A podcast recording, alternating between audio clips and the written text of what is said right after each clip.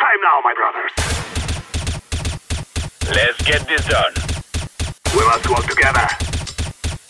Let's go. Remove any doubts in your head. It's us or them. Move it, move it!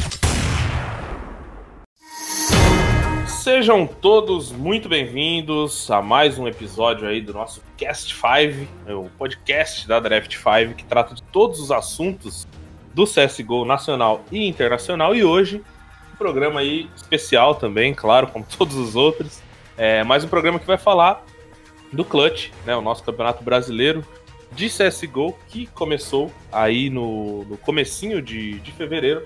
Já teve duas rodadas e também o campeonato teve algumas reformulações, algumas mudanças que a gente vai comentar é, no decorrer do programa, mas hoje eu não estou sozinho. Estou com ele, que os senhores já devem ter ouvido as, a voz aqui no programa. Guilherme Geek Cerdeira. Fala aí, Geek. Fala, Abner. Fala, galera que está escutando. Prazer estar aqui novamente. E hoje vamos falar desse campeonato maravilhoso, falar um pouquinho do Clutch, que já teve aí alguns resultados surpreendentes e algumas equipes já mostrando ao que vem. Então acho que vai ser uma discussão muito produtiva. Prazer sempre estar participando. E juntamente com o Geek, né? Não, não estou só com o Geek aqui hoje. A estreia dele aqui no podcast, né? Espero que possa comparecer muito mais vezes. Ele, Pedro Humberto, entre parênteses, o Betinho. Fala aí, Betinho. Fala Abner, fala Geek, fala galera que tá assistindo aí. Obrigado pelo convite. Espero, espero poder trocar uma ideia boa com vocês e falar sobre o campeonato mais importante aí do, do nosso cenário. Então vamos lá, vamos começar aí falando sobre o nosso querido Clutch, né? A gente teve o campeonato começando aí no dia 12 de fevereiro, é... inclusive até com um contratempo, né? Um atraso, porque é, o campeonato deveria ter começado é, no dia 10, né? E no dia 10 na segunda-feira, como sempre, o campeonato continua sendo nas segundas e nas quartas-feiras. Mas é, chuvas, né? Fortes chuvas em São Paulo aí é, atrasaram o campeonato. Então as primeiras rodadas precisaram ser removidas aí. A primeira, né, a primeira rodada foi para quarta-feira e a segunda rodada para quinta. Então o campeonato já começou com, com atraso aí, problemas extra-campo, extra-server, né? Começou com um probleminha extra-campo, mas assim, a parte positiva é que a gente conseguiu passar já de segunda para quarta e de quarta para quinta e não atrasou uma semana. Porque a gente viu casos como de outros jogos, né, de outros campeonatos que tiveram que realmente parar por uma semana por causa dos danos. Então, não teve nenhum problema no clutch, é, só teve que atrasar porque estava intransitável o São Paulo, né, não dava para ser de um lado para o outro. Então, é até bom que criou uma expectativa um pouquinho maior. Eu acho que isso aí vai passar até despercebido quando chegar lá no final do campeonato. É, eu acho que é que é até uma seria meio estranho falar isso, que, que acabou sendo bom, né? É, infelizmente teve a chuva, muita gente acaba passando por, por coisa ruim por causa disso. Mas de fato, eu acho que aumentou bastante a expectativa. Já tem uma expectativa muito grande sempre qualquer é, volta, né? Porque foi, tava, tava um tempo parado e voltou pro campeonato, pros campeonatos. Então acho que, que acabou sendo bom mesmo. Ainda mais com, com os confrontos que tiveram na primeira rodada. Eu acho que tinha uma expectativa por conta de line nova, time novo. É, por mais que o formato seja o mesmo, acho que sempre tem uma, um hype assim pro, pro início de qualquer campeonato aqui. E já falando então das novidades, né? Vamos pontuar primeiro algumas diferenças é, desse campeonato pro anterior. É, a gente teve, eu lembro que no começo, quando o Clutch foi anunciado, inclusive eu estava na coletiva, e toda a comunicação foi feita com o BR League, né? Inclusive, é, a, a, muito, algumas pessoas, alguns veículos até é, usam até hoje, né? Usaram até algum tempo o BR League mas foi uma parada que a gente viu que não pegou, né, cara? Tipo assim, os jogadores simplesmente falavam clutch, e a clutch, inclusive. E foi isso, cara. Tipo assim, BR League, tipo, ninguém falava. E aí o Brasileirão foi uma comunicação mais oficial aí. Esse ano a gente teve a mudança definitiva para Clutch, né? Realmente. O torneio passa a se chamar Clutch. Acho que foi uma diferença ali que, sim, não é tão relevante assim, mas é uma, uma pra gente que é do meio jornalístico, ele até faz um, uma certa diferença, até tem uma certa importância. Mas também, além da comunicação, né, que o campeonato passa a se chamar clutch, a gente teve mudanças. Aí sim, o, o tópico principal na premiação. É, a premiação passou de 60 mil, né, o prize pool, para 150 mil. É, a mudança no número de times, que foi de 6 times para 8 times, isso também já estava previsto, né? A gente teve a entrada da, da Alma Game subindo é, e também a entrada da Soberano, né, que acabou ocupando a vaga deixada pela PEN e Clara Bravos também, que pelo circuito ali da Gamers Club acabou conseguindo essa vaga até no final do ano passado, ainda bem antes eles já estavam é, garantidos no, no clutch. Né? A, a, Alma acabou subindo pelo Qualify, um Qualify bastante pegado, inclusive, que eles jogaram é, contra a Falcol, que agora é a Cade. É, então a gente teve essa mudança, esse aumento do número de times. E também o fim da La Liga, né? Que foi uma, um campeonato que, ao meu ver, no ano passado ele não teve. Eu quero ouvir a opinião de vocês também, mas para mim, é, uma opinião de quem tava ali dentro, de, tipo, ele foi um campeonato que não, não trazia algo diferente, assim, sabe? Apesar dos times internacionais de Argentina, LAN e LAS, enfim, é, parecia que era mais uma rodada do, do, do, do clutch, assim, e sabe, não, eu não senti uma, uma, um campeonato diferente, como é, por exemplo, a Gamers Club Master. Então, eu não sei que, com que visão vocês enxergaram a La Liga, tipo, a La Liga, pelo menos o que ela tinha se tornado, né? Não a La Liga lá no comecinho, que a gente teve Sharks e Fúria e tal, mas como é que foi a visão de vocês sobre a La Liga do ano passado e o que, vocês acharam também do, do, desse campeonato ter acabado? É, sobre a La Liga, eu acho que o principal problema na, na minha visão foram alguns problemas de repetir algumas equipes, e isso para mim tirou um pouquinho do hype de você não ter um time novo, e depois a mudança na ESL Pro League, quando você perdeu a vaga, né, é, lá para fora. Isso eu acho que também pesou de certa forma para as equipes não levarem o campeonato como um super campeonato, né, mas como um campeonato, como você falou, uma rodada é, normal, é, é óbvio que é um título, mas o peso que tinha antes, para mim, era exatamente essa oportunidade de você jogar lá fora, de você ter a chance de realmente é, disputar o campeonato internacional entre os melhores. E você remover esse campeonato, para mim, faz, faz sentido, já que você está adicionando uma vaga internacional. E o principal, né, como você falou, a, a mudança do prize pool, né, a premiação. Você tinha ano passado 60 mil para essa liga e nesse ano são 65 mil só para o primeiro colocado. Então acho que isso reforça muito o interesse das equipes em jogar o campeonato até o final, é, no nível máximo, né, digamos assim, para poder ficar entre os primeiros, seja em pontuação ou chegar na, na, na, grande final, né? E a questão da La Liga eu acho que realmente fica secundária porque você tem uma vaga internacional no final e tem um campeonato que paga tão bem quanto pagava a La Liga. É, então, eu acho que, que a La Liga, ela, como você disse, ela teve interesse, tinha um interesse maior no, antigamente, né, na época da Sharks, tá? Mas hoje em dia eu considero, pelo menos eu, na, na minha visão, eu acho que, que, foi meio mais ou menos o que o Abner falou. É, parece uma rodada a mais do clutch, só que com o intercâmbio dos argentinos e dos colombianos, por exemplo. Que aí vem a Infinity e a Malvinas jogar aqui. Eu acho que é mais um cumprindo a tabela e o que mais vale para as equipes no, na, na La Liga, né, na Steam da La Liga, era a premiação, porque não dava vaga em nada, não, não valia nada. É, e com todo respeito, essa última que teve agora, todo mundo sabia que ia, que ia ser entre PEN e Detona, e acabou sendo até PEN Detona na final.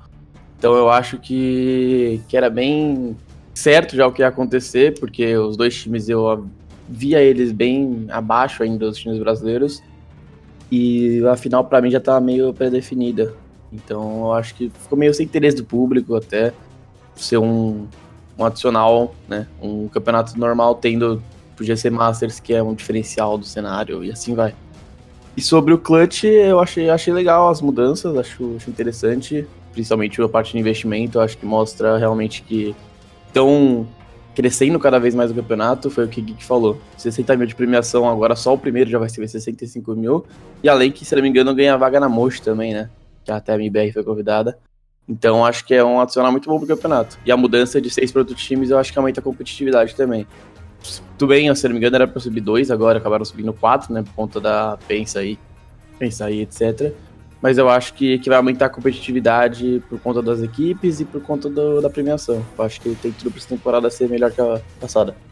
É, pontuando então, é, também tem a vaga na Moshi, né? A Moshi XL, que foi aquele campeonato Portugal que o MBR jogou, que ficou bem conhecido pela torcida, que hypou bastante, né? É, inclusive, é, recentemente a gente teve a confirmação que o MBR vai estar tá disputando esse campeonato novamente. Então a gente já tem aí o campeão do Clutch garantido juntamente com o IBR, é, mais o campeão da Master League Portugal, é campeonato local lá, que também não está definido, claro. E a Mosh vai ser disputada lá em junho, né? Finalzinho de junho, é, onde vai ter essa competição. Eu acho que preencheu uma lacuna, assim, pelo menos por um tempo, que era essa questão do Clutch não ter uma vaga internacional, né, cara? Eu acho que fazia muita falta. É, a gente viu a Detona indo para Portugal jogar o, o Homem Atlantic lá e ganhando, foi muito importante. A gente realmente carece de vagas internacionais. Até comentou isso bastante no programa passado da, das grandes ligas, né? E falando como o cenário é, sul-americano precisa dessas vagas, depende dessas vagas. Então acho que é sempre bem-vindo a gente ter mais uma vaguinha aí, querendo ou não, é um, é um interesse a mais, é um, é uma competição aí de 100 mil dólares de premiação, que é a Mocha, então acho que é, é bacana, né? E não só pelo dinheiro, mas também pela, pela, pela experiência para os times. É, e agora a gente falando um pouco mais é, dos times, o Betinho levantou uma questão interessante também, que acabaram subindo quatro, né? E na prática foi realmente isso que aconteceu. Porque a gente teve a Detona, Isurus, Red King, W7 se mantendo, umas equipes fundadoras aí, entre aspas, continuaram com suas lines praticamente é, com uma mudança só, né? Na verdade, todas as lines acabaram mudando o jogador. É...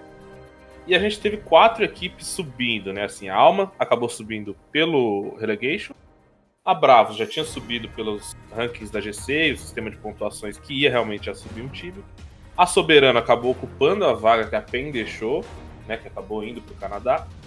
E a Cade Stars, cara, era assim, como equipe, né? Como franquia, como organização, já estava no campeonato. Mas a line da Cade acabou indo pra Imperial, né? Showtime foram para Imperial. É, o Caos acabou ficando na, na Vivo Cage.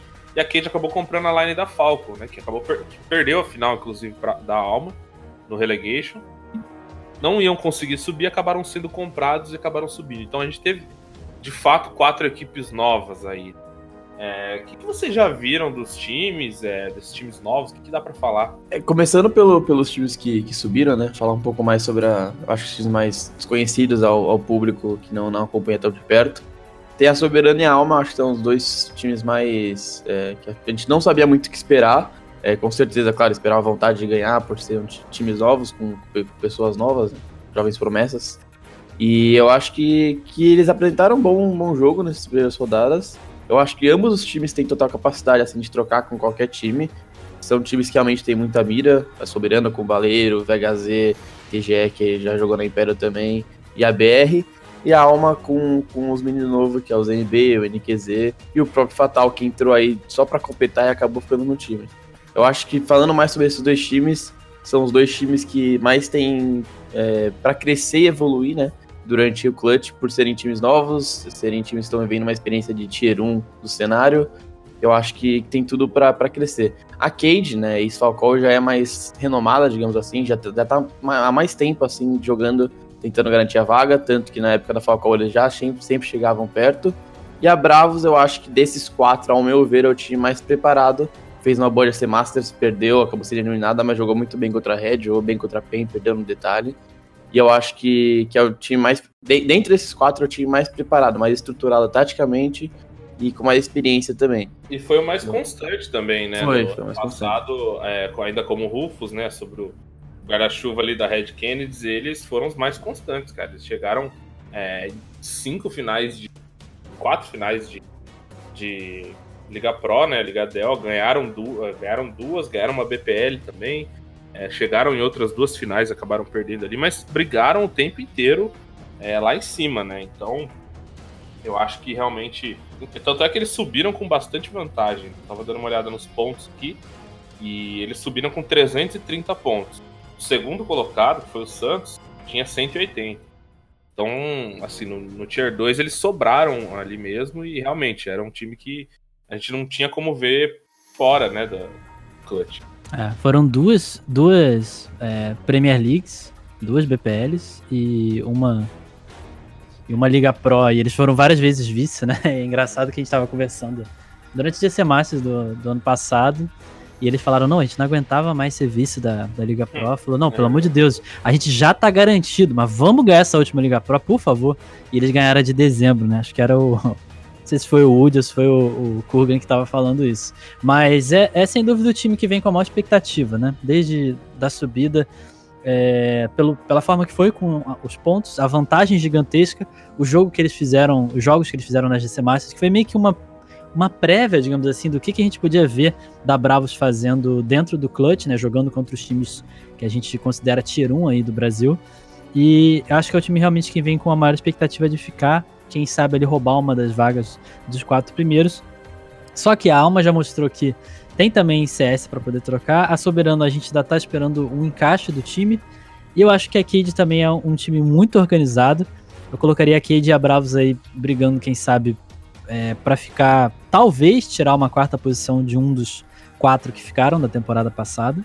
E aí Alma, Soberano e o time que não ficar em quarto ali, brigando para sair fora das últimas posições. Mas ainda assim, eu acho que no geral todos os times estão com um nível muito alto.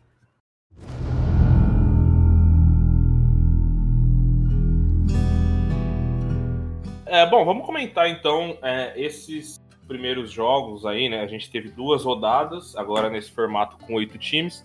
Cada time só joga uma vez por semana, né? São dois confrontos na segunda, dois na quarta, na outra semana dois confrontos, também dois confrontos. Então a gente tem aí cada time jogando apenas uma vez por semana. É, vamos começar falando de baixo para cima também, eu acho que é, é, acaba sendo mais fácil. É, vamos começar falando sobre a Soberano, que estreou no campeonato é, na quinta-feira, no dia 13, né? Acabou tomando 2 a 0 da Detona ali. E foram dois amassos, assim, né? A Detona acabou ali jogando Nuke e a Trem. É, nas, nos dois mapas, a Detona teve um domínio completo da Soberano, que não conseguiu mostrar muita coisa. E também, na segunda rodada, a Soberano acabou enfrentando a W7M. Acabou jogando novamente a. Novamente? É, acabou jogando novamente a Nuke, né? Eles tinham jogado antes já contra a Detona. Também não foram bem, né? Começaram bem mal. E na Dust 2 eles mostraram um pouco melhor, né? Eu achei que eles começaram a mostrar algo ali só no último mapa da antes dessa pausa aí do, do carnaval. É, o que, vocês conseguiram ver da Soberana agora? O que, vocês pensam sobre esse time? Que dá pra gente falar da Soberana até aqui? É, eu sinto que a Soberana é um time ainda muito desorganizado, muito com pouco treino, né? E isso é uma coisa que eles mesmos já deixaram claros em conversas e entrevistas, que eles ainda não estão encaixados, né, e treinados para poder jogar como uma equipe, como uma equipe, digamos assim, que tá já num alto nível de competição. Tem jogadores que não têm grande experiência né, no, no cenário em relação a jogar muitas LANs e tudo mais. A gente fala aí, o ABR, o VHZ e o TGE, o TGE principalmente estava na temporada passada jogando pela Imperial, jogou o CBCS, né? Tinha um, um período que ele ficou na Bulldozer, mas o VHZ também é um pouco mais conhecido junto da BR, mas o Fels e o Baleiro são dois jogadores digamos assim, que estão chegando agora, meio cruz aí pro, pro, pro, pra esse cenário que é muito competitivo. Então acho que o time deles precisa primeiro ter aquele misto entre confiança e, digamos assim, não sei qual é a palavra exata, mas você tem que ter a confiança e ao mesmo tempo a seriedade de você estar tá enfrentando uma equipe que você reconhece que está um patamar acima de você. Então, por exemplo, no jogo contra a Detona, eu acho que é óbvio que você tem que ter confiança no seu jogo, você tem que jogar da maneira que você acredita que seja correta, mas você nunca pode, por exemplo, repetir estratégias é, é, seguidamente, né? E fazer essas estratégias serem é, básicas e parecidas com estratégias de, de pug, de beleza, vamos entrar meio na train, por exemplo, vamos entrar meio e eles entraram seis rounds meio de qualquer jeito. Né? E morreram todas as seis vezes. E assim, é, eu senti eles muito, digamos, perderam um pouquinho a calma no jogo contra a Detona, depois de terem perdido a Nuke e terem trocado para terem vindo para Train. E também uma coisa interessante é que eles escolheram começar pelo lado TR no, no mapa da Nuke, né? E é, isso, isso, isso eu achei bem diferente, cara. É, é estranho, né? Muita gente falou que é porque eles têm um estilo um pouco mais é, de gostar de jogar mais o TR, de, de, de ter essa coisa de jogar mais no contato jogar mais, ah, jogam quatro, cinco juntos para poder realmente derrubar e atropela de uma vez só mas você tem que entender que você tá jogando num nível que, beleza, vai funcionar uma, duas vezes. Talvez na terceira, quarta, o outro time vai falar, beleza, você vai andar com cinco juntos, tranquilo, a gente vai segurar bem mais recuado e vamos fazer jogar no retake, segura a granada e pega vocês depois. E a Detona bagunçou assim o, o TR da Soberano, né, nos dois mapas. E depois, quando indo pra W7M, eu acho que a Nuke foi mais ou menos a mesma história, né? Eles começaram até como CT, mas a W7M muito superior. E jogando de, na Dust 2, eu senti que eles tiltaram depois da primeira metade. Eles deram uma tiltada e não conseguiram voltar para jogar como TR. No geral, um time que eu acho que pode tirar um ou outro mapa de uma equipe favorita, mas eu não acredito que tenha tempo suficiente para ganhar aquela musculatura para ser um time que vai brigar entre as cabeças, não. É, então, eu acredito que a, que a Soberana é basicamente o que você falou, é um time que pode tirar um ou dois mapas. E eu acho que essa temporada agora vai ser muito mais de aprendizado e experiência para os meninos mais novos, né? Principalmente o Baleiro e o Fels, que são mais novos no cenário. O Baleiro jogando o primeiro campeonato grande assim, e, e o Fels também com pouca experiência. Eu acho que, como eu disse, eu acho que é muito mais experiência e aprendizado nesse clutch nessa temporada, para talvez na próxima temporada acertar e tal. E o que você citou também dos treinos é um fato. O time estava até uns três dias, se não me engano, quatro dias procurando organização, foi tudo em cima da hora. Então isso complicou os treinos, não deu tempo de treinar, só jogou campeonato, pelo que falaram. Então isso acaba atrapalhando muito a evolução do time. E eu não sei se acaba, agora falando mais dos jogos, né? Eu não sei se acaba sendo até um pouco de azar, mas logo nas duas primeiras rodadas eles pegaram dois times bem encaixados, digamos assim. Tudo bem, favoritos, talvez. É, exatamente. Tudo bem que a W7M vem com o Able J, ninguém sabia muito o que esperar, mas nos classificatórios mostraram um jogo muito bom. E a Detona é a Detona de sempre, mesmo trocando o Piru pelo FP1. É, não mudou muito a, a, estrutura do time. Então acho que acabaram até dando azar nesse ponto. Podiam talvez enfrentar uma Alma, uma Bravos, uma Cade, que são times novos. Até a própria Zurus, que tudo bem, tá jogando muito bem, mas ninguém também sabia muito o que esperar com as mudanças. E sobre o lado TR, né, que, que o Geek acabou citando, que eles optaram pelo lado TR, eu realmente entendo a estratégia deles, eu entendo que eles têm confiança no lado TR, e eu acho que até mostra um pouco de personalidade do time, mas ao mesmo tempo, se você parar pra pensar, pô, vamos escolher o lado TR, vamos jogar Nuke contra a Detona. A Detona sabe jogar Nuke, tem uma Nuke muito forte.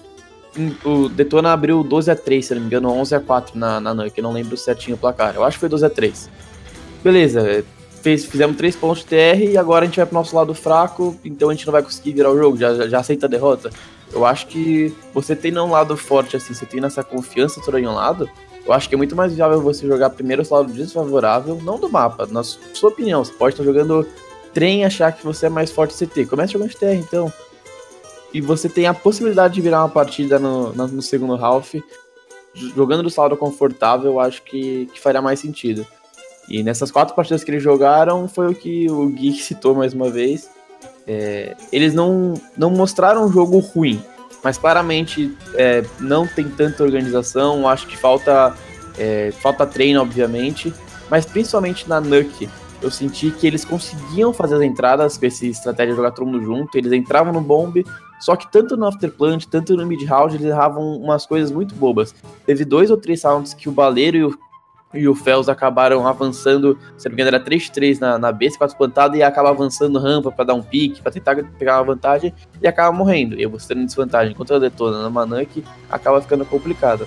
Então acho que se eles, se eles começarem a perceber esses errinhos mínimos que fazem a diferença no round, eu acho que eles conseguem apresentar muito mais perigo. Porque como a gente citou antes, eles têm bala para trocar, todo mundo ali tem capacidade de trocar, todo mundo tá no clutch tem mira, mas esses, esses mínimos detalhes acabam fazendo diferença no jogo com equipe mais forte. É, e a gente, o Geek estava né, presente na cobertura do campeonato, conversou com o ABR, que comentou um pouco mais sobre isso, né? Vamos ouvir um trechinho então do ABR falando sobre esse começo da Soberana.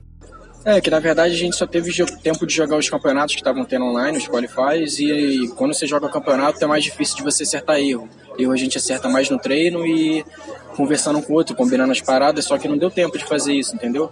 Aí a gente vai tentar começar a treinar agora para chegar melhor no próximo jogo. É, então, o ABR citou exatamente isso, citou que como as coisas aconteceram muito em cima da hora, eles acabaram não, não tendo muito tempo para treinar, e isso atrapalhou a estreia, acho que foi bem nítido isso. E além disso tudo, né, desse enredo todo de não ter tempo, as coisas ficarem em, cima da hora, eu acho que tem também o fator nervosismo, muito difícil você não não ficar nervoso numa estreia de campeonato grande, ainda mais contra a Detona, né?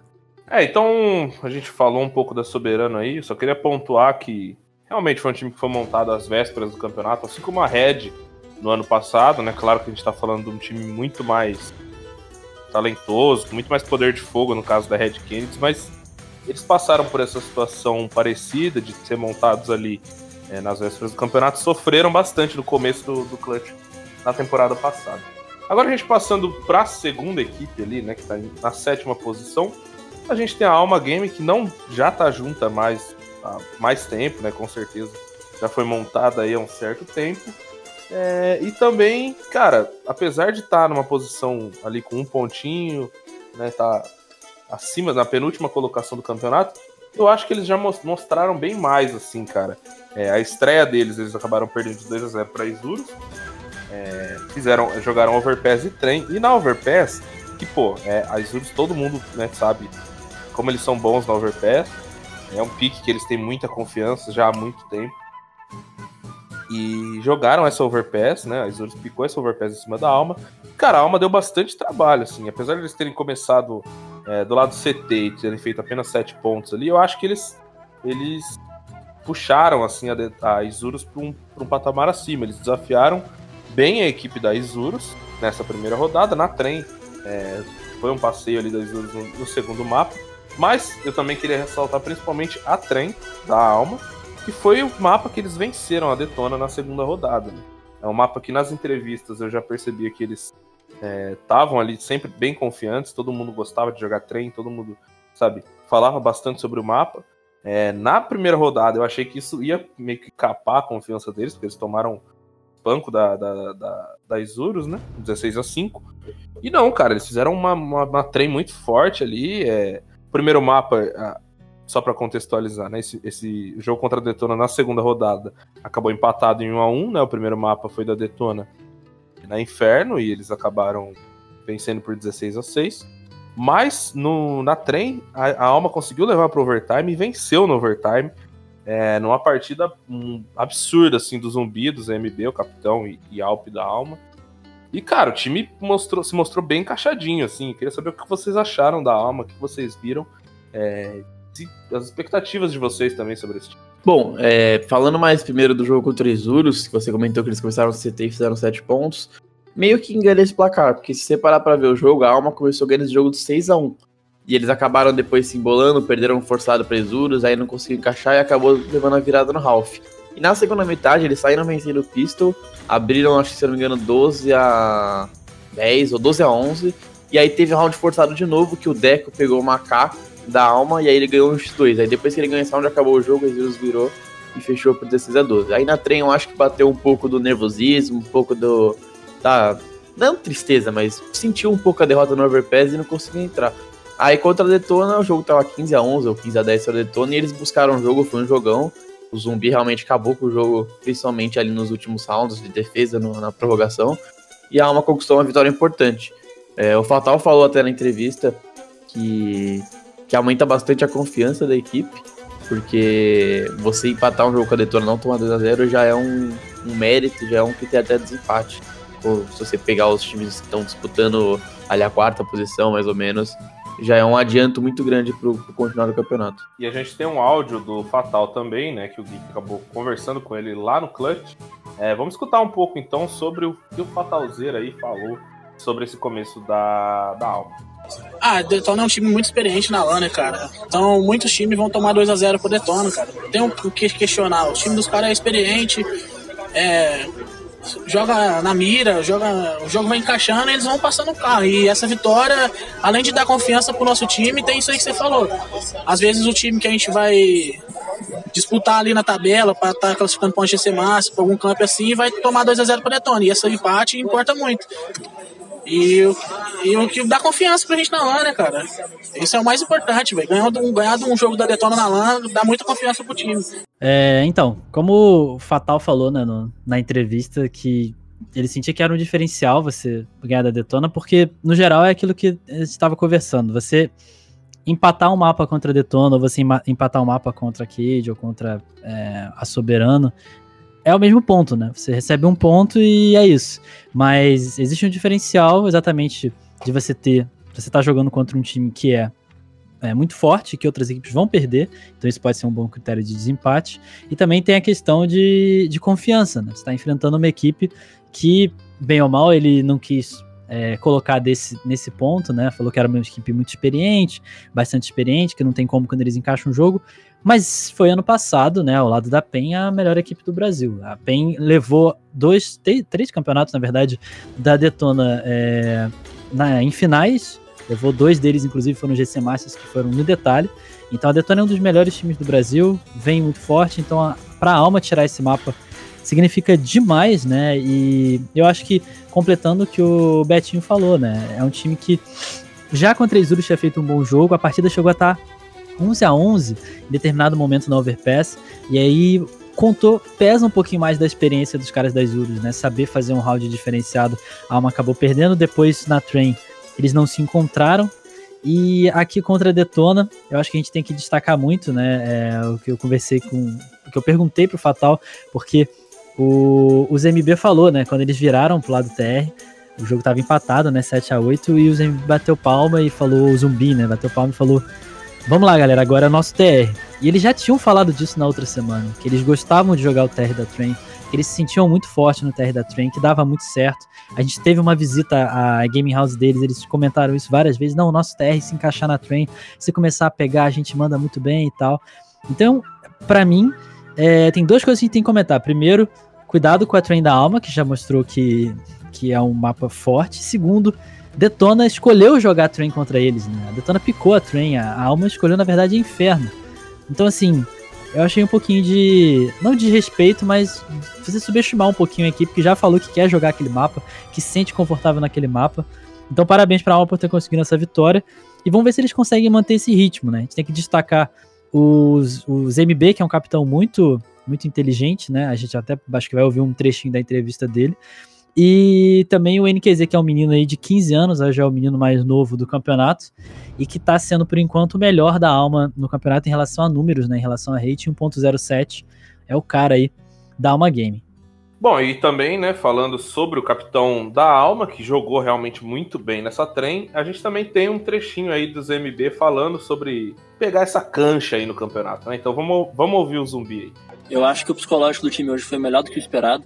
Estava muito solto assim para jogar, não tava eu, eu, pelo menos não estava com medo de jogar, mas tinha alguns momentos que eu estendia um pouco mais, que é, esse é um dos meus maiores problemas, que é jogar um pouco mais para frente do que deveria. E eu acho que sim, é exatamente essa casca grossa que vai precisar desenvolver ao longo dos campeonatos. E o mais importante, a gente tem uma mentalidade de campeonato durante o treino. A gente entrar no treino imaginando que está aqui. E, e aí ficar casca grossa no treino, não precisar dos campeonatos sempre para poder ficar. Então a gente chegar bem preparado, vai, é isso que vai fazer a diferença.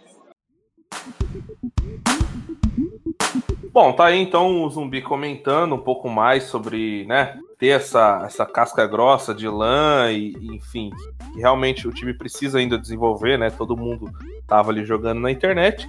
Quem também tava jogando na internet, com certeza tá pegando uma casca muito boa, é o time da Bravos, que aparece ali na sexta posição, também com um ponto, mas pelo saldo eles estão um pouquinho à frente da Alma. Que a Bravos, cara, na minha visão, a gente já falou um pouco de como eles foram dominantes, com a Rufus e tudo isso. É, é, o time que mais veio hypado, assim, para jogar o, o, campeonato, né? Eu vejo que eles estão muito animados desde que conseguiram a vaga.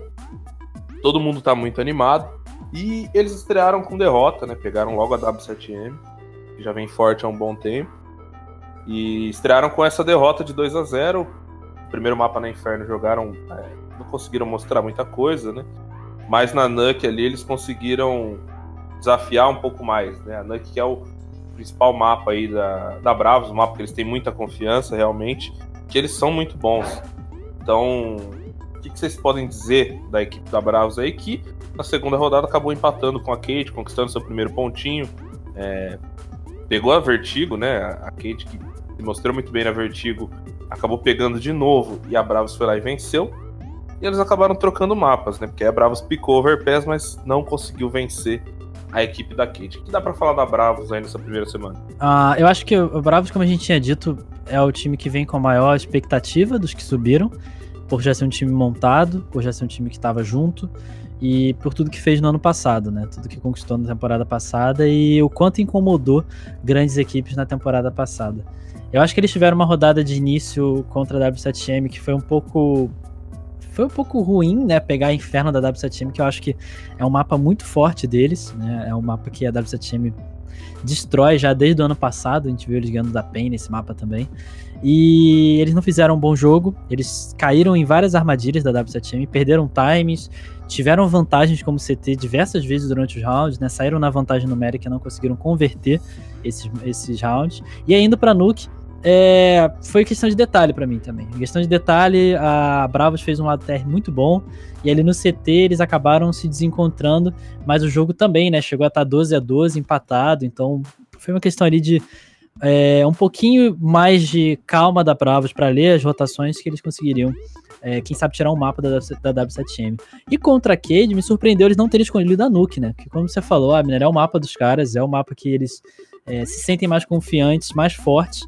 É engraçado que o Woody falou comentou né, na, na, primeira entrevista dele, que foi dada logo depois do jogo da W7M, que tá, aí a gente não tem certeza se a gente é perseverante, né, resiliente, ou se a gente é cabeça dura e trouxa, porque a gente sempre escolhe a Nuke, e nem sempre a gente ganha, a gente fica ali no 16 a 12, 16 a 13, 16 a 11, é sempre jogo pegado, mas a gente não leva.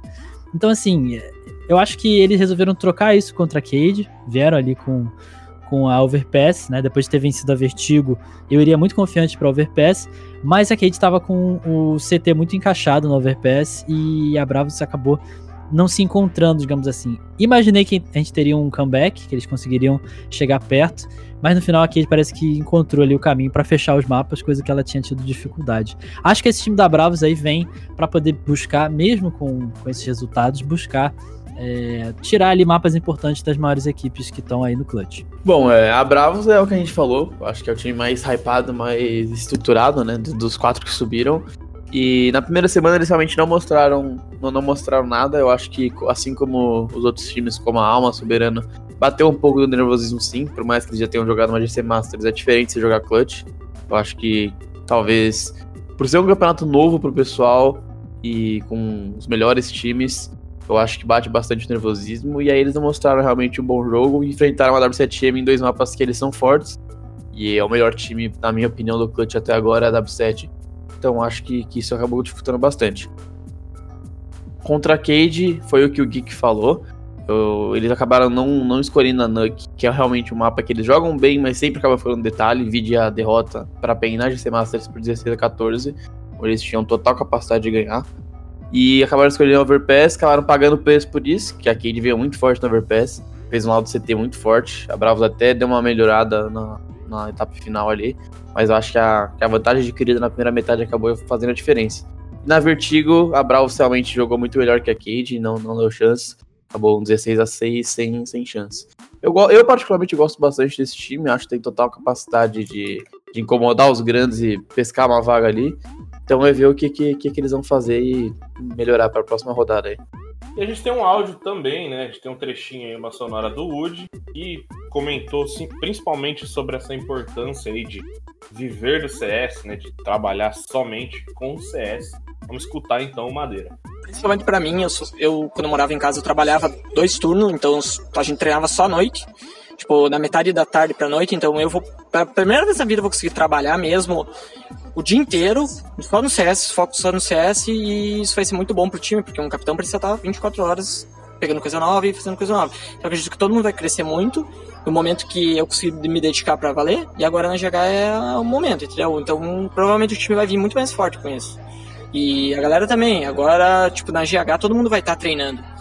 Entendeu? Todo mundo vai estar tá focado o dia inteiro. Ninguém tem nada para fazer, entendeu? Todo mundo longe de casa.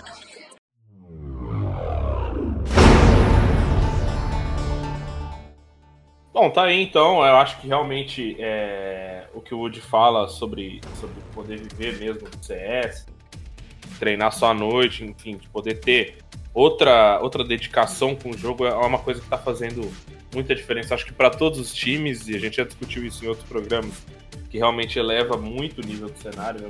Tá na GH, poder estar tá ali com os jogadores mesmo, acho que é muito diferente de você jogar é, só na internet. Quem tava em GH já também, né, fazendo esse link maroto aí com outro time que aparece na quinta posição, é a Cade Stars, que veio aí comprada da, da Falcão, né, todo mundo, apesar de estar jogando no, no Tier 2 ali, a Falcão já mantinha uma GH em Curitiba, né, o pessoal da pessoal de Manaus, né, o BNC, TRK e o Will, depois acabaram se separando. O BNC continua no time. É, agora a line é formada pelo Malte, o BNC, o Tifa, o JN Zika e o Piria Jr., o Caos, que era da Vivo Cage, acabou indo para Imperial. Mas o Coach continua, então o Caos continua na Cage. E essa equipe estreou com dois empates, né, cara? Eles começaram ali, eh, estrearam no campeonato, picando uma Vertigo, mostraram que estavam muito bem na Vertigo, né? Fizeram um TR muito forte contra a Red Canids. Depois quase tomaram um comeback, né? A Red cresceu muito no jogo, mas a Cade teve a calma ali para fechar. No segundo mapa, é, jogaram uma trem ali e realmente ali não, não mostraram nada. A, a Red realmente passou por cima ali de TR, meteu 14 a 1 e depois só terminou de, de fechar o caixão. Já na, na, na, segunda semana eles enfrentaram a Bravos, né, como a gente acabou de comentar. É, picaram Vertigo novamente, a Bravos é, acabou vencendo eles na Vertigo, né? Então acho que deu uma quebrada. Talvez pode ter quebrado a confiança deles aqui em algum, momento. Mas aí eles acabaram pegando a Bravos na Overpass, também é um mapa muito bom deles. E, cara, fizeram um TR impecável. É, TR muito, muito bom mesmo. Tifa jogou, jogou muito bem. É, várias situações de clutch ali que, que a Cade conseguiu vencer a equipe da Bravos e ir minando e conquistar essa vitória no Overpass, né? Então eles conseguem dois empates ali. É, não é, eu acho que o resultado ideal, mas mantém eles ali com uma, uma certa certo conforto na tabela, na quinta posição. É, né, empataram, empataram com um time forte, que é a Red, empataram com um time que também vem bem, que é a Bravos, então acho que isso dá um, um certo respiro para a Vivo Cage. O que vocês podem falar da Cage aí, então? O que vocês viram é, da Vivo Cage, que é interessante a gente mencionar? Então, a Vivo Cage eu acho que ficou com uma, uma pequena fama de um time pugzeiro antigamente, né, na época da Falcon. Se você for parar pra ver os jogos, realmente é um time que, que avançava muito rápido, assim, fazia os rushes, principalmente TR, muito rápido, mas GCT também picava, repicava. Eu acho que era um time bem, bem, bem mais ofensivo do que é hoje, por exemplo. Quando eles entraram na Cade, eu até fiquei surpreso. Eu não esperava que eles, que eles iam jogar o clutch. E ainda mais com a adição do Tifa né, na line junto com o JNT. Porque a base sempre foi o BNC, Pire e Malf lá da. E a adição dos dois eu acho que somou bastante. Principalmente o Tifa, pela experiência e por ser talvez o jogador mais cascudo mesmo. Eu acho que ele somou bastante para esse time em algumas situações, como você disse, de clutch, de onde você precisa parar, assim, é, parar a mira e pensar um pouco mais. Eu acho que o Tiff é um cara que tem bastante esse perfil. Na, na estreia, eu realmente fiquei muito surpreso com o TR deles contra a Red, mas ao mesmo tempo eu fiquei um pouco mais pensativo se aquilo foi total mérito da Cade ou se foi um demérito da Red. E como a gente sabe, a Red é um time que às vezes demora um pouco para entrar, e eu acho que eles demoraram realmente para entrar, tanto que quase buscaram esse jogo, ficou no detalhe. E aí na trem a Red passou o carro com o Lato deitando um boneco pra caramba, esse menino é bom demais. E aí eu acho que, que no primeiro confronto pode ter sido mais demérito da Cade, da Red, desculpa. Não tirando o mérito da Cade, mas eu acho que tem, teve um pouco da, da demora da, da, do, da Matilda entrar na partida. No confronto contra a Braus foi aquilo que a gente falou, foi a overpass que eles ganharam quando a Bravo abdicou do pick de Nuke. Eu acho que foi um, foi um jogo muito bom da Cage também. E na Vertigo eles não fizeram o que eles fizeram contra a Red, por exemplo. Por isso que eu até fiquei um pouco mais pensativo. Foi um 16 a 6 mas foi um 16 a 6 que não podia ter sido mais. Se a Bravos não tivesse errado alguns pontos, eu acho que podia ter sido mais. Eu, particularmente, não gostei dessa, desse segundo Vertigo da Cade, mas contrapartida, gostei da Overpass. Eu acho que é um time que, se se estruturar um pouco mais, é, acertar os errinhos que que claramente é por não ter experiência suficiente, eu acho que juntamente com a Bravos é o time realmente que pode mais incomodar aí dos novos. Bom, e também né, na entrevista que o Geek fez com o pessoal da Vivo Cage, a gente teve o Caos comentando um pouco é, sobre isso, né, sobre essa mudança, sobre agora apostar num time jovem e com muito potencial. Mas o áudio que a gente vai ouvir agora é do Malte, é, que o Geek também falou lá no Clutch, falou um pouco sobre esse time, sobre o potencial, sobre a adaptação, é, então vamos escutar um pouquinho o que o capitão da VK falou. Cara, não po eu posso sentir, mas não posso afirmar porque assim é um time que nem eu falei, são cinco jogadores que têm muito talento e falta encaixar tudo. Então, não vou dizer para você que a gente vai ser campeão, obviamente, com a confiança que a gente vai ganhar tudo, tá entendendo? Mas ter uma opinião firme, é que vai ser uma surpresa, porque assim, é um time muito bom que a gente ainda não tem noção de, do quanto a gente pode desempenhar. Então pode ser que a gente deslanche daqui para frente, como pode ser que a gente mantenha um nível. Então eu acho que é algo, algo a ser surpreendido ainda, que cada jogo que a gente joga é uma surpresa, cada jogo é um aprendizado, porque querendo ou não, são cinco jogadores que nunca jogou juntos, né? Eu e o Benício já jogou, o Biriá e o Jota já jogou, porém a gente tá um time cru. E com um time cru a gente tá mostrando um resultado muito bom. Então, queria que ser uma surpresa muito boa. É, e pelo áudio do, do Malf, quando eu fiz a pergunta para ele, eu achei interessante, né? Que ele não quis se comprometer no sentido de é, meio que assim, pagar de galo, né? Falar, não, a gente tá aqui, a gente vai fazer isso, vai fazer aquilo outro. Mas ele falou, olha, o que eu sinto, o que eu espero, né, e o que eu vejo nesse time é o potencial para poder ganhar tudo. É, o meu sentimento, o que eu acredito desse time é que a gente vai conseguir ganhar de qualquer equipe. Mas ele sabe, né, é, mostrando aí a experiência, né, esse tempo de, de já de competitivo, que o time precisa de um pouco mais de tempo, porque são jogadores novos, jogadores que estão precisando se conhecer, jogadores que ainda vão encaixar junto, e tem é, esses garotos novos que não, de repente, não tiveram ainda muita vivência né, no, no CS, em campeonatos de alto nível, o Pira e o, e o JNT, o Jonathan, né, Zika, que tipo, cada hora joga com um nick diferente, mas os dois são garotos novos que entraram no cenário não, não tem muito tempo, e que vão conseguir aí, junto do, da experiência do Tifa, do BNC e do Malf, é, se formar uma equipe realmente que vai conseguir, quem sabe, alcançar coisas maiores. Muitos times, depois que viram é, a equipe da Vivo Cade jogando, colocou eles como a grande surpresa, a possibilidade de grande surpresa do campeonato porque realmente eles tiraram o mapa da, da Red Kennedy e também colocaram, né, fizeram aquele, a gente tem que fazer aquele parênteses que é, é um time que tem, parece ter muito potencial, parece que é muito é, equilibrado, muito organizado, é, como o Caos falou, é um, um, time que vai, ele vai poder moldar da maneira que ele acredita que como funciona o CS, né? É, esse potencial, mas ao mesmo tempo é um time que ainda sente um pouco a pressão, que ainda fica um pouco nervoso para fechar os mapas. Foi assim contra a Red Kennedy na Vertigo e contra a Bravos. A Bravos também começou, ensaiou um comeback na Overpass. Então acho que a, a Kid é uma das equipes que pode crescer muito para esse final de campeonato. E de novo, né? Assim como tirou o mapa da, da Red Kennedy, que sim, estava meio desligado no início do mapa, eu acho que pode tirar aí, pode surpreender outras equipes, a própria Detona como a equipe da W7 Team. Eu vejo o jogo deles encaixando muito bem contra, contra a Detona e contra a Isurus, né, no estilo de jogo. Então acho que aqui de, a gente pode esperar aí que para a continuação do campeonato eles vão tirar alguns mapinhas e quem sabe ali beliscar uma vaga direta para GC+.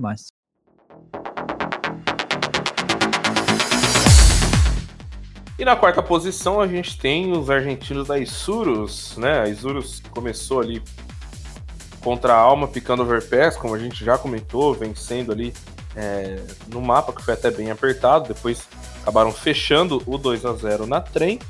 E depois, na segunda rodada, fizeram, acho que na minha visão, um dos melhores jogos do campeonato até aqui.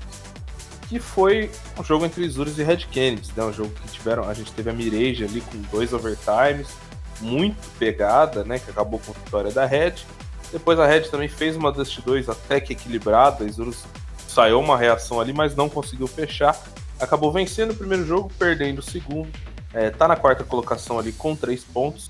É, mas é um time que a gente já vê bem diferente, assim, né? Parece que mudou e mudou para melhor esse time. É, o time que a gente viu que no, no Brasileirão do ano passado, né, no clutch do ano passado, decepcionou bastante, eu acho que eles mesmos é, não estavam satisfeitos. O, o, NBL, né, o Nabil entrou e não, não correspondeu tão bem. É, eles acabaram fazendo duas mudanças, né? Primeiro foi o Nabil para a entrada do Deco, que veio da Malvinas, né? jogou a Lalique pela Malvinas. Veio para Isurus dando muita bala, acho que tá despontando aí como o melhor jogador do time, tá, tá realmente muito bem. E a gente teve o Lynx também, né? Que também era da Malvinas, o Alper chileno que veio é importante destacar que ele tirou a, a Alp né, do, do, do Nox né, em vários mapas. Nox que já vinha sendo Alper há, há, um bom tempo, embora o próprio 1962 em, em entrevistas ele comentou que o Nox sempre foi um rifler e tal. Já estava há muito tempo como Alp, né, bem consolidado. O Lynx chegou aí mudando isso e o time parece que melhorou bastante, cara. Principalmente o desempenho do, do, do trio, assim, dos antigos, né? Principalmente o Gabi, 1962, e o Reversive é, acho que recuperaram bem a, a, forma ali e estão sendo importantes pro time, tanto é que conquistaram a, a vaga na, na Flashpoint, né? Então, acho que a Isurus melhorou bastante, mas, assim, em termos de tabela, ainda, ainda é cedo pra gente falar qualquer coisa. O que vocês podem falar aí dos irmãos? Ah, eu acho que a Isurus é, é um time que pode provavelmente ficar com favoritismo aí pro, como foi o Deco falando, né, que a partir do meio do ano talvez seja um time que vá ter o favoritismo em qualquer competição que jogue, a partir do momento que encaixar. Fez dois jogos é, que eu considero bons, né, acho que quando o segundo jogo na, contra a Red Canids eles acabaram sentindo um pouquinho, né, o, talvez o cansaço e um pouquinho de desânimo do primeiro mapa, né, que foi um overtime e eles acabaram perdendo é, digamos assim, depois de ter dado um, um, comeback, ter voltado na partida, né? E no final eu acho que a Isurus é o time que consegue, que deve conseguir com certeza uma vaga na direto na GC Masters, é um time para poder brigar realmente entre os primeiros.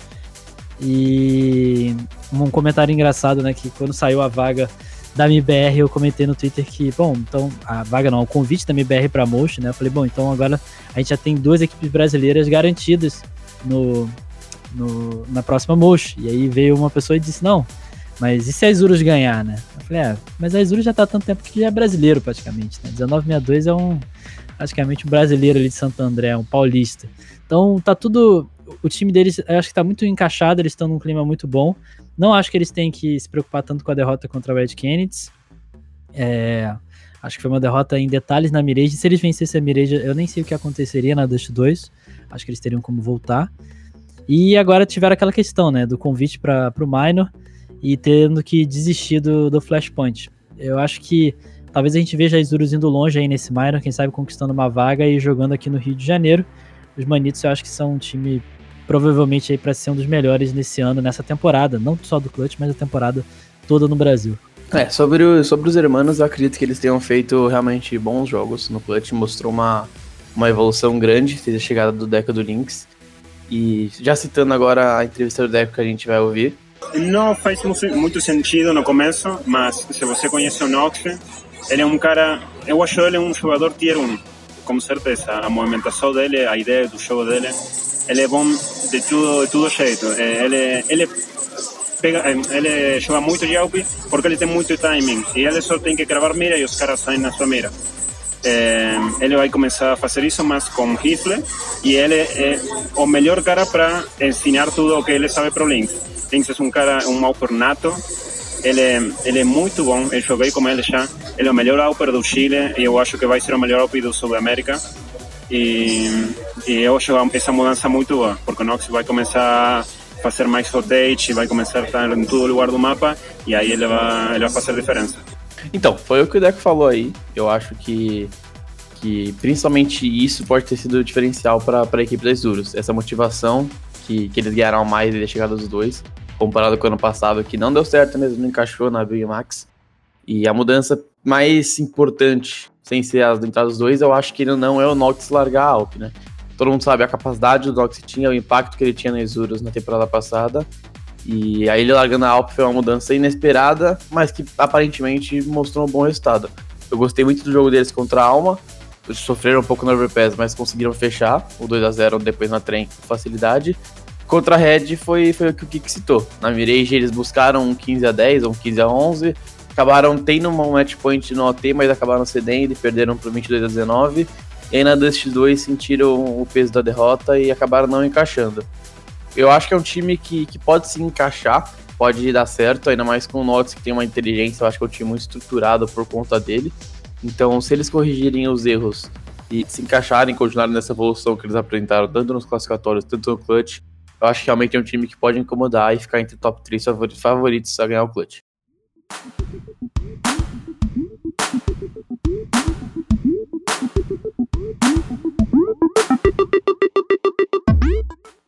E na terceira posição a gente tem a Red Kennedy, que começou com um empate né, contra a Vivo Cage é, e acabou vencendo a Isurus aí no, numa partida mais convincente, mais, mais forte, a gente pode dizer assim, né? Mais equilibrada da equipe. É, a Red, cara, eu vejo a Red, assim, todo mundo colocando eles como favoritos, acho que realmente É, vão brigar forte aí pelo título. É, é, um time que parece que tá, tá bem mais encaixado. Né? Eu acho que não deu para ver tanto do Destiny ainda. Acho que a minha expectativa, pelo menos para ele, é que ele traga realmente um salto grande, porque ele sempre foi o. Né, ele sempre foi, cara, muito bom no Brasil, muito acima, assim.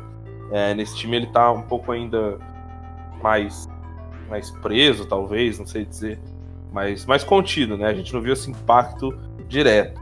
Quem a gente viu esse impacto direto é do Lato, que continua, cara, dando muita bala. Realmente é, é, a, é o grande nome aí da, da Red, não tem como falar tem como negar isso. E, e contra Isurus, principalmente no segunda, segundo mapa, mais uma vez, ele mostrou que realmente tá, tá muito bem e tá vivendo um, momento excelente, né? Então, a Red tá na terceira posição, uma vitória e um empate.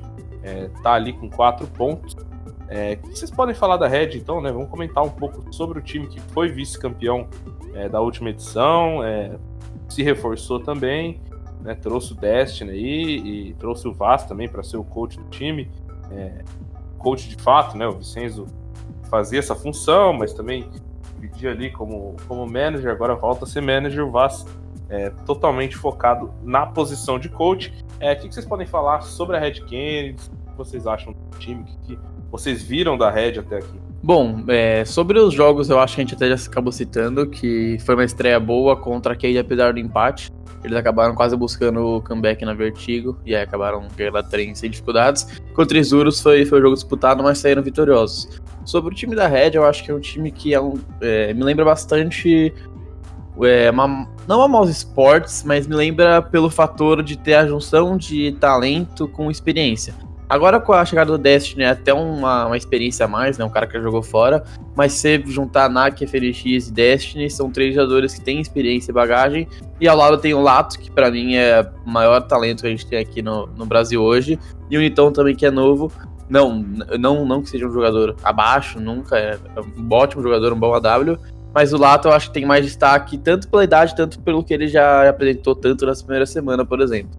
Eu acho que eles têm tudo para dar certo, é só conseguir encaixar esse mix de talento e experiência. O time da Red Canids é, para mim, o grande favorito para o campeonato, exatamente por conta desse, desse mix de, de talento e experiência. E eu acho que individualmente tem jogadores muito bons, mas o principal é que tem jogadores que estão acostumados a ganhar, sabe? Então, esse, é, o FNX é um cara que tem esse, esse DNA de vencer campeonatos, mesmo quando ele não tá nos, nos melhores dias, digamos assim. O Nak é um cara muito experiente, já jogou muito campeonato. O Destiny fazia parte daquela Wild. E você junta com jogadores que são novos, né? Que é o caso do, do Niton e do Lato. Mas que tem uma, uma capacidade aí de jogar praticamente da mesma maneira, seja num campeonato pequeno, de rua, ou no, no maior campeonato, no caso é, de, sei lá, uma GC eles continuam clicando da mesma maneira, não muda o desempenho do, é, deles individualmente, por assim dizer. Então acho que a, a Red Kennedy, para mim, é, é, a grande favorita para esse, esse campeonato. Talvez muita gente tenha enxergado, ah não, eles estão em terceiro na tabela, eles tiveram um empate contra Vivo, mas o NAC já chamou atenção para isso. Foi realmente uma questão de início, né, de você eles às vezes entram um pouco desligados nos mapas que eles começam jogando. Só que depois, quando pega no tranco, eu acho que vai embora e eles conseguem é, ganhar, acho que de qualquer time brasileiro, na minha opinião. A troca do Destiny pro pesa do Pesadelo, no caso, pro Destiny, eu acho que foi um upgrade muito grande, né? O Destiny, tanto em relação à habilidade, quanto experiência, quanto frieza, entendimento do que é o jogo no geral é um ganho enorme para o time da Red Kennedy e eu acho que eles estão agora com o Vaz também de coach, que é um, um coach realmente destinado para o CSGO, diferente do Vicenzo, que era mais um manager ali que ajudava em uma outra coisa. Então, para mim, tem todos os ingredientes para a Red ser o grande time dessa, dessa temporada aí do, do Clutch. Vamos escutar então um pedacinho do, do papo com o Nak, né, que falou é, sobre essa pressão, a responsabilidade e também se ele se vê ali como favorito. Vamos escutar então o capitão da rede. Não, acho que é a mesma responsabilidade, porque mesmo ano passado a gente sendo um time novo, já tinha uma pressão grande por, por conta dos nomes, é, a Red é maior e grande também, então eu não sinto diferença, eu acho que a gente entra com a mesma pressão e a mesma responsabilidade que a gente entrou ano passado, só que, só que dessa vez a gente já está mais encaixado. Então, é, eu espero que a gente consiga já alcançar as expectativas já desde o começo do campeonato. Bom, e quem aparece ali, por enquanto, na segunda posição, também com uma vitória e uma derrota, é a Detona, uma vitória e um empate, perdão, é, que cede com quatro pontos. É, a Detona estreou ali no campeonato contra a equipe da Soberano, né? Teoricamente a equipe mais fraca, fez 2 a 0 sem muita dificuldade. Pegou a alma, conseguiu ganhar, sair ganhando ali na Inferno, mas na trem, como a gente falou, é, acabou não conseguindo vencer. A equipe da Alma, um resultado nem tão ruim assim. É, o que vocês podem falar da Detona, cara? É um time que sempre foi muito forte, né? Desde que o Clutch começou. Eu acho que eles colocaram também um pouco a responsabilidade nos campeonatos internacionais que eles jogaram no ano passado. Eles mesmos já admitiram que isso tirou um pouco do foco. Esse ano eles já estão mais focados aí só no, no clutch, né? Claro. É um parênteses importante. É, eles vão jogar Flashpoint, né? A gente tem essa confirmação agora. Depois da desistência da Isurus e dessa não definição da Valve sobre o caso do VSM, é, eles vão aí estar tá jogando a, a Flashpoint. Então, Tony mais um campeonato internacional aí. E, cara, eu acho que, para mim, eles são os meus favoritos a ganhar essa clutch, porque eles realmente estão muito bem. Eu acho que é um time muito bom, muito encaixado, peças muito fortes e, cara, na minha visão, é, eles são os favoritos para ganhar esse ano. Mas queria saber de vocês e o que vocês viram da Detona até aqui. Então, é, sobre a Detona ser a grande favorita desse, desse ano, eu tenho algumas ressalvas. Eu acho que o FIPA ainda não encaixou da maneira como deveria, no entendimento de como a equipe, do que, a equipe precisa é, dele fazer.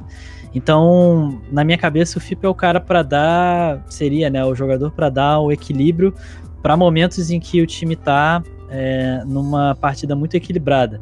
É aquele cara para falar assim, não, galera, calma, é, vamos segurar, não, pessoal, não vamos fazer esse avanço, não, vamos fazer um então, assim, uma voz ativa junto do, do Tiburcio para poder tentar frear um pouco a agressividade do time, que às vezes faz a agressividade se tornar, na verdade, talvez uma irresponsabilidade com todas as aspas possíveis, mas uma falta de cuidado em segurar posições que às vezes a Detona tem a vantagem para tentar talvez mais um abate. É, não é à toa que é o Pitbull, o, o, o, a logo aí da equipe, né? A, a bandeira deles é ser total cachorragem. Mas eu acho que falta um pouco disso no, no FIPA. É, trazer isso pro time da Detona. Eles atropelaram a Soberano no primeiro mapa, né, no, no, primeiro jogo, e contra a Alma eu acho que foi um jogo também muito bom deles na Inferno. Na Train eu senti que a Alma, na verdade, teve mais mérito do que demérito da Detona. Alguns rounds talvez a Detona poderia ter segurado um pouco melhor, mas eu vi que a Alma realmente tinha um plano de jogo contra o que a Detona fazia contra, por exemplo, o pique avançado Liga TR, é, com a velocidade que eles imprimiam para poder passar por cima de Molotov e segurar defesas. Então acho que não foi tanto demérito da Detona. É um time muito forte, é um time top 3 de novo é, é, para poder ficar como um dos favoritos para esse campeonato.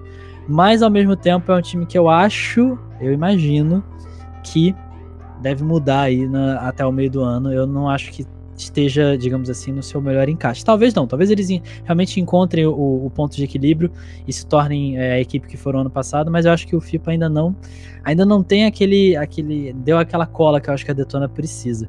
E eu acho que a gente tem que destacar também, passar já pro pro Betinho falar um pouco do desempenho do Tiburcio, né, que de novo, né, passando aí a temporada, tá sendo um dos caras mais importantes da Detona, tá sendo um dos maiores fraggers e chamando a responsabilidade não só como em Game Leader, mas também no, na AWP. Acho que a Detona está realmente é, tendo um, um, ganho muito grande de desempenho com ele jogando o que ele está jogando.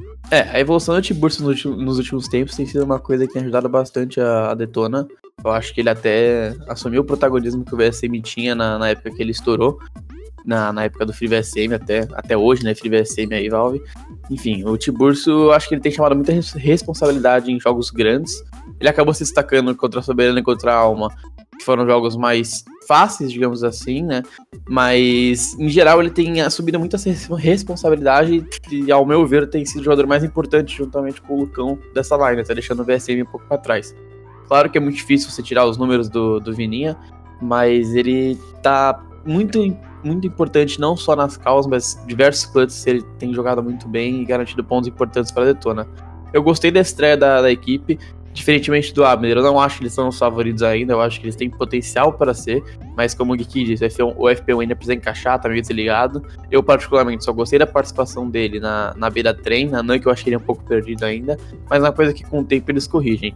Contra a Alba, eles podiam também tranquilamente vencer, vencer 2x0, mas eu acho que eles deram uma, uma relaxada depois de abrir 4 quatro, quatro match points ali na trem e acabaram cedendo a virada para uma que não foi boba. Eu ainda acho, como eu disse, que eles não, não são favoritos, ainda vejo a W7M na frente e a Isurus um pouquinho na frente, mas com certeza se, se encaixar tem tudo para se tornar um doce. Bom, e a gente também falou, né, conversou um pouquinho com o Lucão, que falou sobre esse protagonismo do Tiburcio, né, que realmente mudou muito é, o seu comportamento em game, nem de comportamento, eu digo mais sobre o rendimento dele, né, que realmente cresceu muito. E, então vamos ouvir um pouquinho do Lucão falando sobre essa melhora do tipo. Cara, o Tibur sempre foi um jogador muito focado. E antes dele vir pra jogar, ele não era um cara que, tipo, pelo que eu já conversei com ele, ele dava tanto a vida no CS. Ele tava com o time da Detona já, tipo, estavam jogando bem pra caramba, dominaram o primeiro, é, o primeiro semestre de 2019.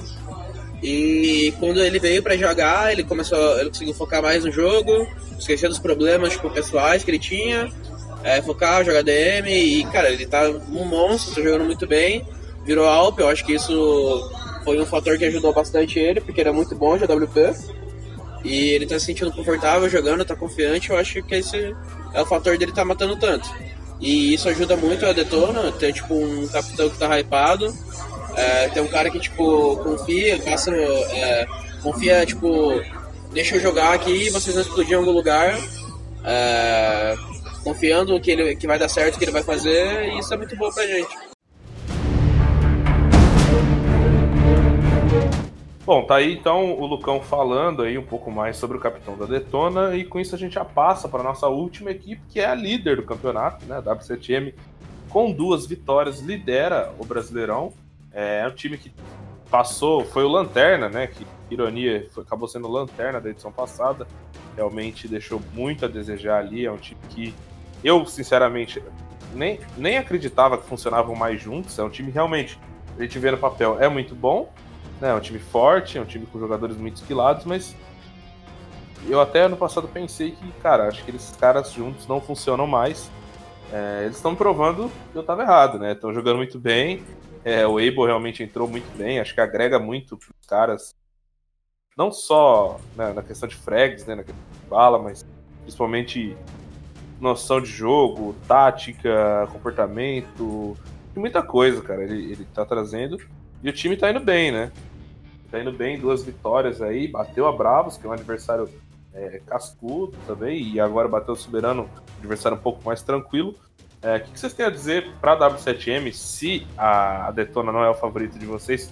A W7M desponta aí como grande favorito para levar essa edição do Clutch? Bom, eu particularmente dou essa, é, falo mais sobre essa opinião por conta até dos classificatórios que eu mais de perto da W7. É, claro que no Clutch foram muito bem nas, nas duas vitórias, mas não, não teve uma prova de fogo ainda, não enfrentaram mais Urus, Red Detona, que é uma versão dos times mais preparados. Então eu acho que, que eles ainda precisam de um time mais cascudo para fazer a prova de fogo mesmo no Clutch. Mas, como você disse, eu também, no final do ano passado, eu falei, putz, esse time não vai continuar junto, não tá dando certo, já podia estar desgastada a relação entre os quatro ali, né? Entre os três, né? Punk, Real e Rafa. E teve a mudança atrás de ser Masters que o Punk assumiu o capitão, mas aí também depois de ser Masters ele já largou e voltou pro Rafa. Foi até uma coisa bem discutida, né? Porque o Rafa caiu bastante o nível depois que virou o, o capitão. Mas eu acho que eles mostraram uma recuperação e uma, uma mudança na equipe. Não sei se na parte de motivação teve teve uma mudança tão grande, mas no parte do jogo eles parecem muito bem centrados. E a ação do Abel, acho que sem dúvidas foi uma coisa muito boa para a W7, por mais que não seja definitivo. É, tanto por experiência, tanto por mira, aqui no Brasil eu acho que ele ainda sobra bastante. Eu acho que, ao meu ver, é um, é um conjunto muito forte, que se eles não, não se perderem, eles têm chance de ganhar sim. E eu colocaria eles como favoritismo hoje em dia. Ah, é, eu gosto muito do time da W7M. As conversas que eu tive com, com eles, eu senti uma, uma tranquilidade, né? Uma calma aí do. Principalmente o Skulls, né? Que é um cara muito tranquilo, mas o Able J também nas entrevistas que ele deu, é, pós-jogo. É, é, é um time que, para mim, tem aquele, como o Abner falou, é um core muito forte, né, de, de poder de mira. Então é um time que individualmente é muito forte. Eu acho que o Eboji pode trazer muita coisa em relação à estratégia, à tática, estilo de jogo, é, e liberar um pouquinho o Rafa para ele poder ser um pouco mais solto durante os mapas.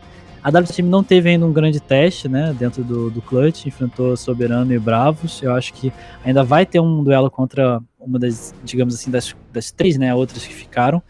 Mas eu acho que é um time que ainda falta um pouquinho para eu ter aquele cheirinho de que é uma equipe que vem para ser campeã. Eu vejo os outros candidatos um pouco mais fortes, principalmente a Isurus e a Red Kennedy, mas isso aí a gente só vai ver um pouco mais para frente. A gente tem também um áudio aí do Skulls falando um pouco sobre a confiança do time, sobre a pressão, principalmente sobre isso que você comentou de o Eibori ser um cara bem vocal dentro do time, né, junto com o Rafa. Então vamos escutar um pouquinho aí o Skulls falando sobre isso.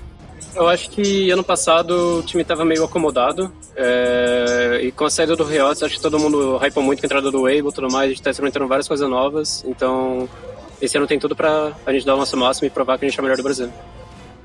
Bom, dados os comentários, então, né, acho que a gente conseguiu analisar legal aí as duas primeiras rodadas do campeonato, esse começo dos times, é, lá pro fim do campeonato, ali perto da final, a gente volta a fazer um programa discutindo é, o Clutch mais uma vez, mas essa acho que foi uma boa introdução para quem estava ouvindo, para quem não conseguiu acompanhar, para quem estava meio perdido. É, a gente vai ficando por aqui, mas antes vou passar aí os jogos da próxima semana. É importante a gente deixar claro que o Clutch teve uma pausa, vai ter uma pausa aí no carnaval. Se você estiver ouvindo esse programa aí na quarta-feira de cinzas, o campeonato está pausado para o carnaval e retorna no próximo dia 9 de março. É, também, não só pelo carnaval, mas também pela questão do Minor das Américas ser disputado ali do dia 3 ao dia 5, se eu não me engano. É, o campeonato teve a sua data postergada aí para o dia 9. É, no dia 9 a gente tem a volta do campeonato com o W7M pegando a Alma, às às 18h15, né? 6 da tarde. E o segundo jogo da noite é entre Detona e Red Kennedy, na minha opinião, acho que o melhor jogo é, dessa semana do Clutch. Na quarta-feira a gente tem a Vivo Cage enfrentando a Isurus às 6h15 e às 8h30 a gente tem Soberano pegando a equipe da Bravos. Então é, a gente vai ficando por aqui. É, agradeço aí a presença dos dois e deixo espaço aí também para vocês darem algum recado, passar suas redes sociais, enfim deixar o seu muito obrigado. Já agradeço aí todo mundo que ouviu teve paciência de escutar a gente. E espero que vocês tenham gostado das análises. Obrigado, Geek, obrigado, Betinho. É, valeu aí de novo o convite, Abner. Sempre um prazer estar participando. Sempre muito legal estar num programa como esse, né? Um podcast. Acho que é bom que a gente consegue falar com mais calma, né? Tem um tempo longo. Espero que a galera de casa aí que está acompanhando tenha curtido. E é isso, o Clutch continua, mais entrevistas devem sair esses dias aí na Draft 5, então acompanhem, né, para vocês poderem ver na íntegra o que os jogadores falaram de mais importante. Agradecer a todo mundo que curtiu, se quiser uma força lá nas redes sociais, manda um arroba gggeek no Twitter ou arroba geekcerdeira no Instagram. Espero vocês pra gente trocar aquela ideia sobre CS. Muito obrigado pelo convite, Abner. Eu espero que vocês tenham gostado do podcast. Foi uma conversa boa. Muito obrigado novamente. E sempre estou aí caso precise de alguém. Então é isso, pessoal. Acompanhem a, o Cast 5 aí na sua plataforma favorita de podcasts. A gente já tá aí no Apple Podcasts, no iTunes, né, que é o iTunes, na verdade. É, no Spotify, principalmente, também no Google Podcasts, em outras plataformas. É só procurar lá Cast 5, deixa um comentário, deixa as estrelas, que é muito importante para o nosso crescimento, para a continuidade desse projeto. Indique também o Cast 5 para um amigo que gosta de Podcasts, a gente se vê daqui uma semana ou daqui 15 dias. É, a gente não sabe ainda o calendário correto, mas a gente se vê em breve para tratar mais do nosso querido CSGO. É isso. Muito obrigado e tchau.